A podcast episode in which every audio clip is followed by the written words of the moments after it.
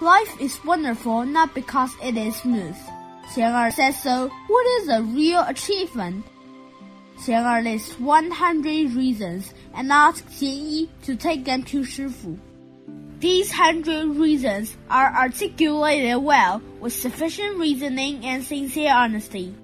Xian Er hoped that Shifu will give his cell phone back to him or take him abroad. He did not expect to be taken to Europe. Even Burma would be nice. Shifu didn't even reply to Xian Er. Wang Xiaowu heard about it and laughed at Xian Er. He has been spreading the story around. Xian Er said to Wang Xiaowu, You really don't know what it means to practice. Below are quotes from my Shifu's new book, Say Good Things. Master Xue Cheng's insight on the path to speaking like a Buddha. Life is wonderful not because it is smooth, but because hardships are overcome. Real achievement lies in our inner growth, not external results.